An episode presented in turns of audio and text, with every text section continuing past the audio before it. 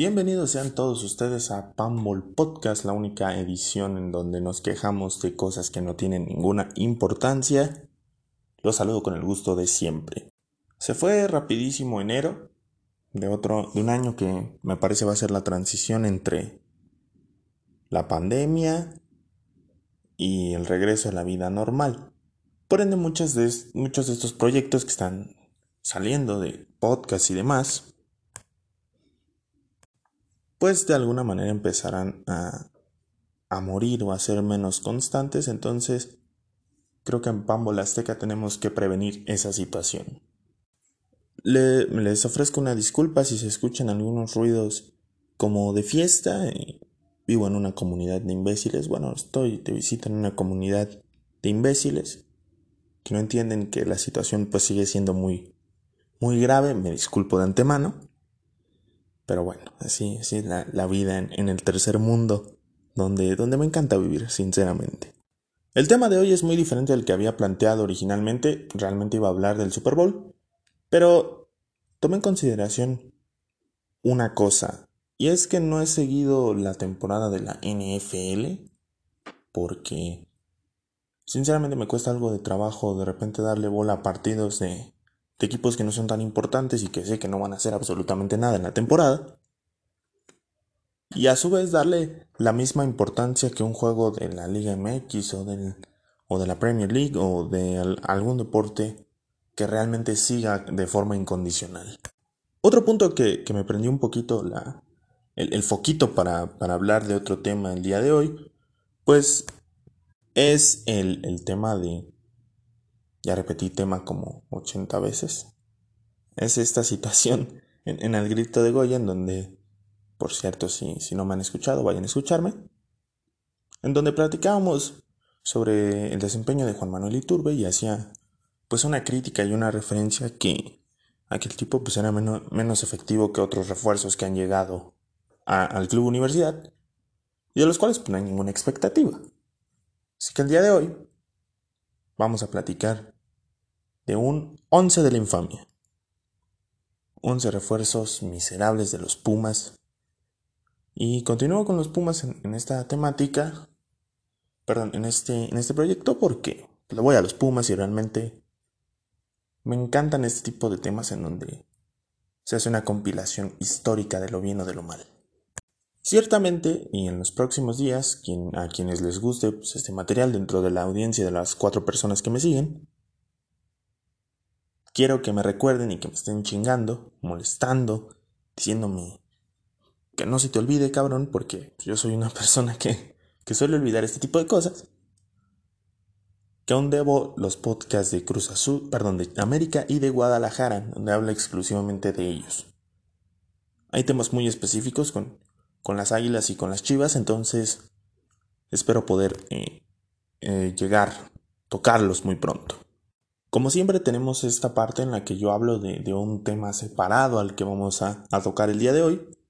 Eh, tuve la mala fortuna de ver algunos minutos del Puebla Monterrey, esto lo estoy grabando martes en la noche, entonces pues el partido acaba de terminar prácticamente, un 0-0 espantoso, y, me parece que, merece una crítica de, parte mía, de parte de los medios y de parte de todos los aficionados en general, porque la liga no puede continuar con este nivel tan paupérrimo si, si tu esperanza era la MLS que se está desmoronando por, por una cuestión meramente económica y de televisión, pues necesitas un plan B, hay que regresar a los descensos, hay que no lo sé. Hay, hay muchas medidas que puede tomar la liga en este momento y que uno ve y realmente da coraje lo mal que juegan los equipos, muy conservadores. Y el hecho de que haya 12 clasificados a la liguilla, 4 directos, 8 al repechaje, pues te da, esta sensación de que ya a los equipos no les interesa tanto el inicio del torneo como el cierre. Porque no hay un descenso que pelear, porque no se disputan en ocho, se disputan ocho plazas, porque no es un torneo largo donde lo ganes a puntos, porque no hay libertadores, porque no todos clasifican a la Copa Sudamericana, porque mil cosas. Faltan incentivos en la Liga MX para, para que sea algo realmente importante. No sé si el modelo europeo funciona en esta, en esta sociedad tan extraña que tiene el fútbol mexicano, pero sí hay que considerarlo dentro de las opciones para corregir el nivel. A ello súmenle que esta desgraciada enfermedad separó a los aficionados de poder ir a, los estadios a, a cantar, a buchar esta clase de espectáculos tan paupérrimos. Entonces, los juegos se sienten bastante muertos. No, me cuesta mucho trabajo ver a Pumas, me cuesta mucho trabajo ver a América. Cruz Azul que tiene muchos bajos y muchos altos. León es el único más o menos constante, pero León no es tan llamativo, con todo respeto, evidentemente. Los regiomontanos con su ya mala costumbre de arrancar mal, de, demostrar mucha mediocridad en las primeras seis fechas del torneo. Entonces, necesitamos una llamada de atención de, de inmediato. Creo que se ha perdido la oportunidad para que, este, para que la liga funcione de, de mejor manera y se ha vuelto mucho más permisiva, mucho más mediocre, mucho, mucho menos eh, interesante o competitiva para el aficionado. Recién me he hecho muy eh, vicioso de los videos del fútbol mexicano de, del principios de los 2000 hacia atrás y uno se da cuenta que por más mal jugado que esté, por más extraño que, nos parezca ver estadios como el Juan Nepomuceno López o el Sergio León Chávez, pues es fútbol mucho más auténtico, mucho más abierto, que no separa a, los pueblos, a, a, los municipios como La Piedad o como Irapuato, de urbes gigantes como la Ciudad de México, ¿no? Permite competir, es mucho más parejo, y es mucho más justo con el aficionado. Así que ahí está un poco la opinión de su servidor respecto a esta, a esta situación tan particular. Otra cosa. El domingo tuvimos el, Royal Rumble. Eh, hace tiempo que, no veía la WWE como con, con cierta expectativa. Se vendió el humo de CM Punk como cada año. Se habló de Jay White que estaba en, Japón. Había algún, algo de expectativa respecto a la batalla real de este año. La verdad es que fue, un buen evento en general, no, tengo ninguna queja. Me transportó hacia tiempos más simples, tiempos más divertidos, cuando todo lo que me preocupaba era que Edge y el Undertaker no se fueran de la empresa tras, tras una lucha de escaleras por el campeonato de peso pesado. WWE dio esta, esta clase fenomenal de cómo hacer fanservice y me encantó, me encantó en general el, Rumble. Espero que WrestleMania esté a la altura. Van a ser dos noches, hay mucho que trabajar. Y venga, ojalá, ojalá tengamos también más participación mexicana. Me preocupa un poco la situación de Andrade Cien Almas. Y Ángel Garza que pues no termina de consolidarse, Humberto Carrillo que no termina de consolidarse. Entonces, eh, se abre, se abre un poco la, brecha para. Que se abra un poco la, brecha para la lucha libre mexicana en WWE. Bien, comencemos con el tema del día de hoy. Con Pumas es, un poco extraño el tema de las contrataciones. No se preocupen, va a haber uno de, de, Cruz Azul, uno de Chivas, uno de América, uno de Rayados y uno de Tigres. Es un poco extraña la situación de los, de los refuerzos porque Normalmente cuando llega alguien de, nombre a universidad tiende a, no funcionar o a irse muy rápido o a llegar viejo, eh, que es el, caso de, muchas figuras como Marcelino Bernal o, como, como, el propio Alfredo Talavera que hoy pues sigue siendo un, un gran futbolista, un gran portero, pero pues ya no está en una edad en la que se pueda pensar en él a futuro. Creo que a Pumas le funciona mejor traer a completos desconocidos, traer a tipos que no suenan tanto en el mercado, y que con este ambiente tan tranquilo que se vive alrededor de universidad a pesar de ser un equipo extremadamente popular, puedan sentirse cómodos y encontrar una forma de funcionar de forma eh, heterogénea, homogénea, perdón. Entonces, no es el caso de, de los 11 que voy a mencionar a continuación. La portería Pumas no tiene una historia de tantos refuerzos, realmente la mayor parte de sus arqueros han sido canteranos. Hay buenos, bueno, excelentes como Jorge Campos y Olaferedia. Los hay buenos o medianos como Sergio Bernal, el Picolín Palacios.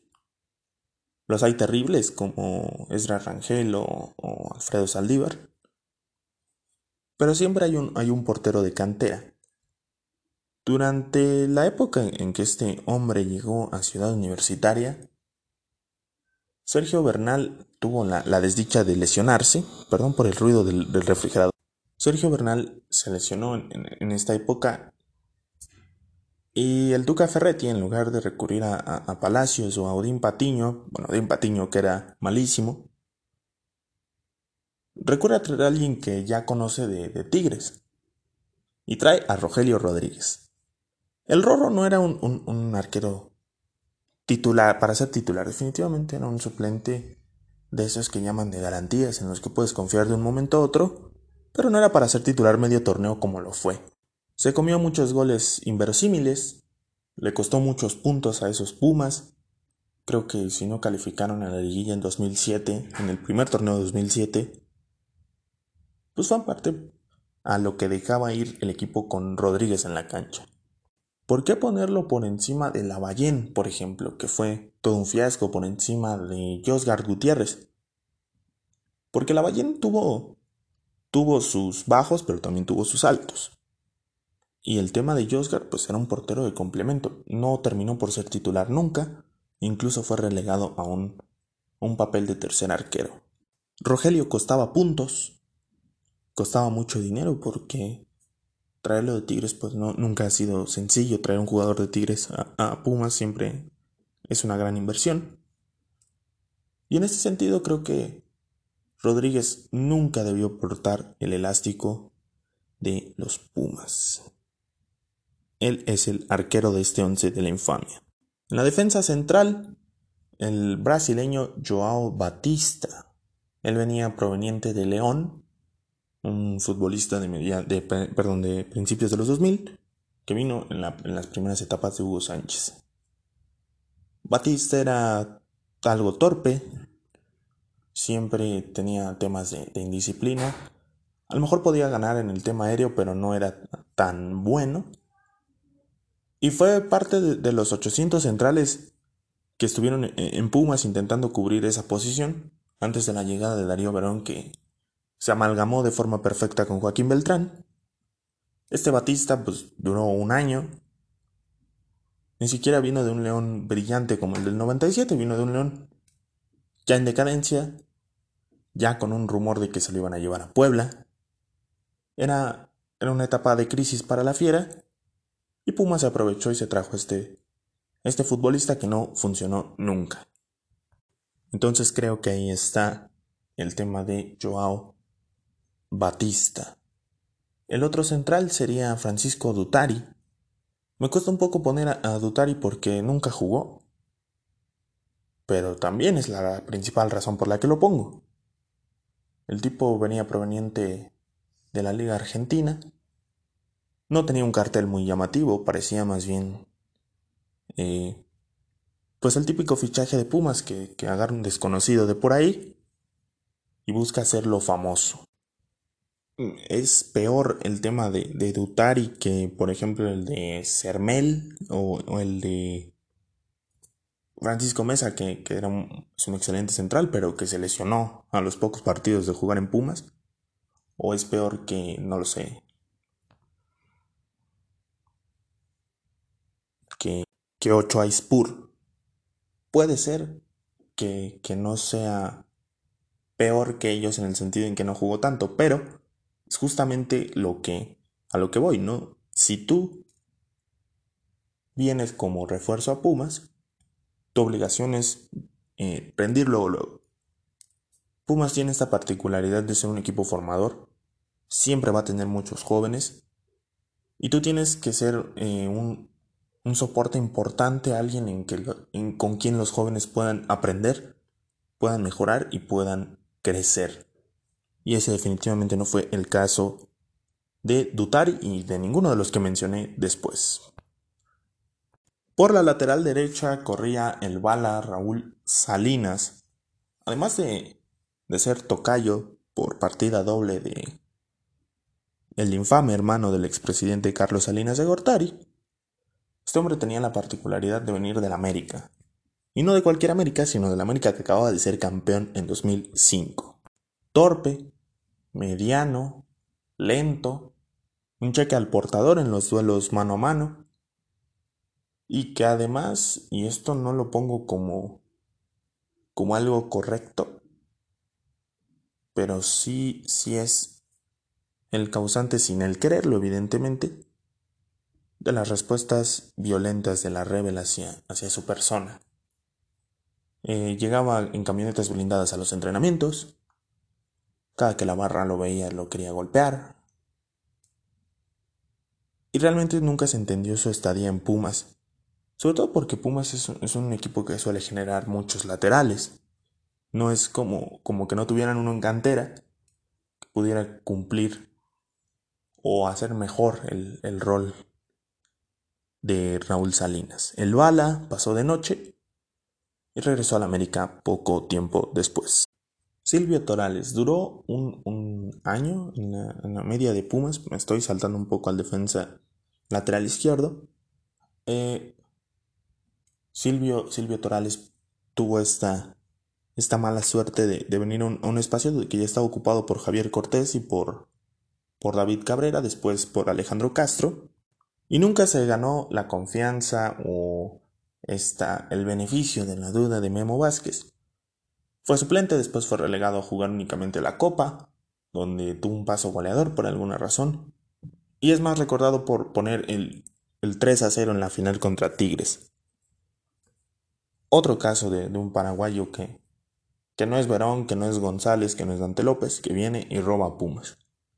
Tenía mucho cartel y lo que llenan en el ámbito local paraguayo, pero aquí no, no había logrado nada, era un completo desconocido y se fue como vino.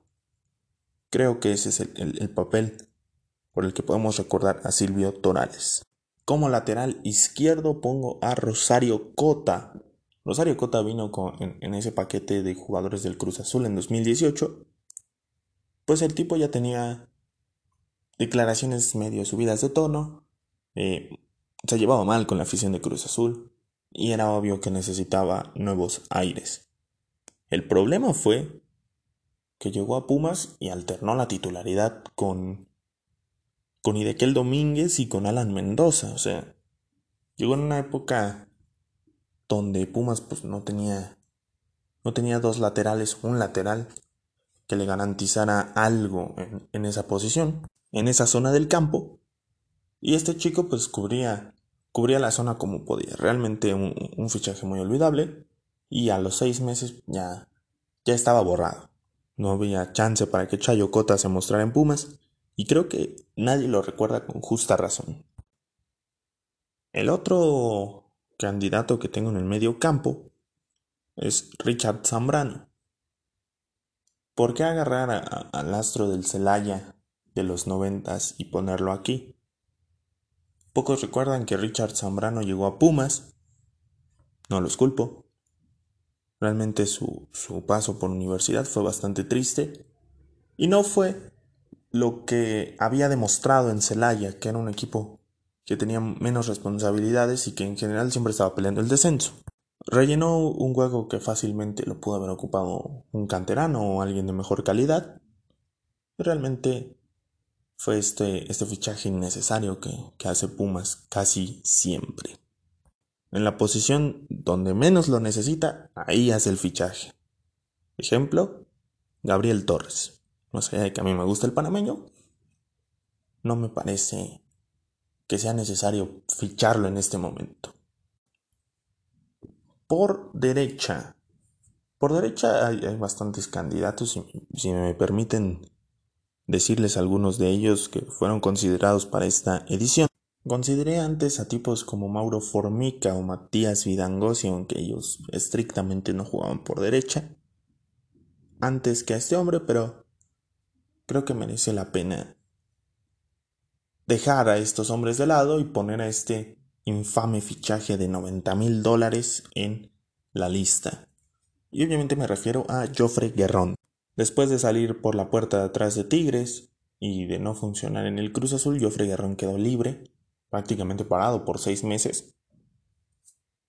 Y Puma se acercó a él mediante el señor Rodrigo Ares de Parga y lo firmó por 90 mil dólares. Guerrón no jugó nunca, le hizo un gol al Celaya en, en Copa y realmente sus aportaciones fueron mínimas, por no decir que nulas. Vino a cobrar, después se fue a Ecuador, argumentó que no, no tenía oportunidades. Y por ahí promovió su fichaje, anunció su fichaje antes que el club, con unas infames playeras piratas. Una vergüenza todo lo que hizo Guerrón en universidad. Y solo va a ser recordado por eso. El ecuatoriano Joffre Guerrón en la lista. Por izquierda me tomé la molestia de incluir a otro fichaje que llegó en ese mismo mercado, que es eh, Néstor Calderón. El avión venía de un éxito moderado en, Toluca y en Santos. En Pachuca realmente no hizo gran cosa. Y en Chivas tuvo, tuvo buenos momentos. En aquel draft, Pumas mandó a Javier Cortés a, a la comarca lagunera y trajo al avión a jugar a Ciudad Universitaria. Calderón nunca se adaptó le faltó el nivel, como que no estaba listo para ser titular y de un momento a otro desapareció. Incluso recuerdo que lo tuvieron cobrando casi, disculpan, los, los ruidos de fondo otra vez. Incluso recuerdo que lo tuvieron parado casi seis meses y que realmente pues el tipo no, no, no dio el ancho y no hizo por regresar a jugar con el primer equipo. Néstor Calderón como el hombre por izquierda en, esta, en este once de la infamia. En el doble nueve, acompañando primero, está Reinaldo, un brasileño que vino en 2006 de la mano del Tuca Ferretti, que hizo gol en su primer partido y que después tuvo 16 juegos de a gratis. Marcó cero goles, lo enviaron a la banca luego luego, y solo estuvo esos seis meses cobrando. Realmente los fichajes de Ferretti eran en su mayoría muy, muy poco acertados. Y qué fascinación tenía Pumas antes con los brasileños y eran pocos los que funcionaban. Cuando la gente dice que Pumas tiene un muy buen tino con los nueves, para fichar a los nueves, pues ah, normalmente se, se habla de Marioni, de Solari, de Nico Castillo, de Carlos González, de Dineno ahora. Pero se olvida de los Mario Jauregui, de Glaría, de Lagorio y de futbolistas que nunca dieron el ancho en Pumas. Este caso en específico es uno de los más decepcionantes por la edad y porque parecía que podía dar más. Y es el caso de Emerson dos Santos, en esta transición larguísima que hizo Pumas entre Jesús Olalde y Bruno Marioni, la cantidad de nueves que desfilaron por Pumas fue grande. Y Emerson Dos Santos fue uno de ellos. Se hizo más famoso por andar con gente de la farándula que realmente por anotar goles en Pumas. Y no culpa a la gente que prácticamente no lo recuerda, porque el tipo aportó nada. Así como vino, se fue. Y creo que es esa clase de fichajes las que los que me hacen pensar en que si, si eres Pumas y no tienes el dinero, pues no te lo gastes.